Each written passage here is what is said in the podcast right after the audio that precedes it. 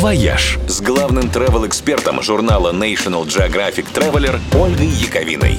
Всем привет! Цифровые кочевники, digital nomads. Так называют людей, которым для работы не нужен никакой офис, а достаточно розетки и стабильного интернета.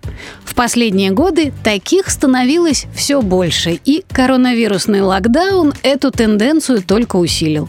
Люди принудительным образом, но убедились, что во многих случаях для полноценной трудовой деятельности совершенно не нужно ежедневное протирание штанов в конкретном офисе.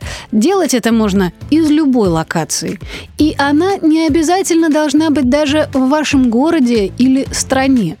Можно сдать квартиру и путешествовать себе по миру, слать клиентам проекты то с тайских пляжей, то с альпийских склонов.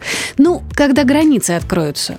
Но даже уже сейчас многие страны начали проводить специальную политику для привлечения таких вот digital-номадов. В частности, Эстония с августа вводит специальные визы для фрилансеров, по которым они смогут легально находиться в стране до года, удаленно работая на зарубежные компании.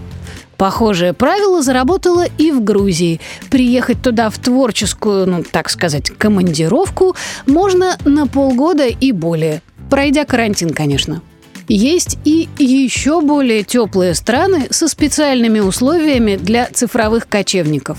Как вам, например, идея потусить на Барбадосе или на Бермудах, пока с мира не упадет эта дурацкая корона?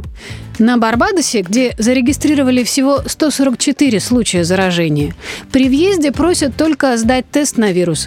А на Бермудах, где в эпидемиологическом смысле все примерно так же, будут рады видеть не только работающих, но и учащихся удаленно студентов. Слушайте, а может и в самом деле рвануть? «Вояж» – радио 7 на семи холмах –